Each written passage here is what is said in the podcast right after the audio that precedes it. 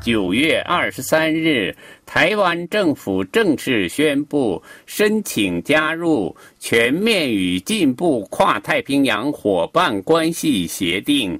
正在美国访问的日本外相茂木敏充表示，欢迎台湾申请加入 CPTPP。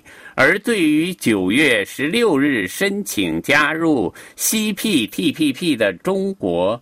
茂木和其他与 CPTPP 相关的日本政府阁僚充满了警戒，并没有表示欢迎。虽然日本对台湾加入 CPTPP 持欢迎态度，对中国的加入持谨慎态度，但是日本却不可能接受台湾加入 CPTPP，却把中国大陆拒之门外。首先从经济层面考虑。早日迎入中国加入 CPTPP，好处是巨大的。中国为世界第二大经济体。中国经济在过去二十年中取得了显著增长，自二零一八年以来，一直是世界上最大的贸易大国。如果中国现在加入 CPTPP，中国的 GDP 大于包括日本在内的其余十一个国家的总和。换句话来说，对成员国来说好处很大，因此有一些成员国，如新加坡和马来西亚等，欢迎中国的参与。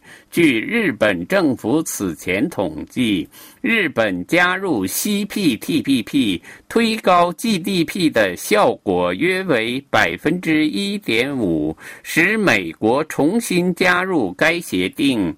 能将日本 GDP 推高约百分之二点六，而中国大陆是日本最大的贸易伙伴，日本最大的贸易进口国。二零一九年。中国向日本的进口占日本整个进口额的百分之二十三点五，台湾为第六位，占整个进口额的百分之三点七。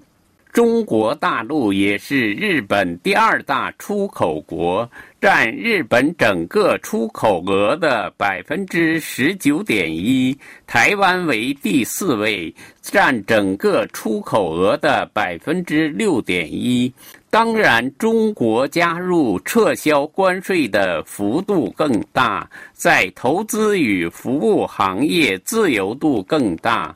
贸易流通将更加流畅，保护知识产权的要求将更加严格的 CPTPP 的经济效果会远远超出台湾对日本经济的拉动作用，应不小于美国，而把中国尽可能拉近与日本等各国相同的规则框架之下。并促使亚洲发展走上稳定轨道，也应该是 CPTPP 能够发挥的一个重要作用。但是，中国面临。国有企业优待和知识产权保护不完善及限制数据的国际流通，要求外国公司提供源代码等诸多应改善的课题。日本方面认为，从二零一二年习近平执政以来的中国状况来看，中国难以在这些方面实现改革。台湾在这些方面更符合 CPTPP 的要求，但是如果接受台湾，会招致中国的强烈反弹。中国外交部九月二十三日表示。中国坚决反对任何国家与台湾进行官方往来，坚决反对台湾地区加入任何官方性质的协议和组织。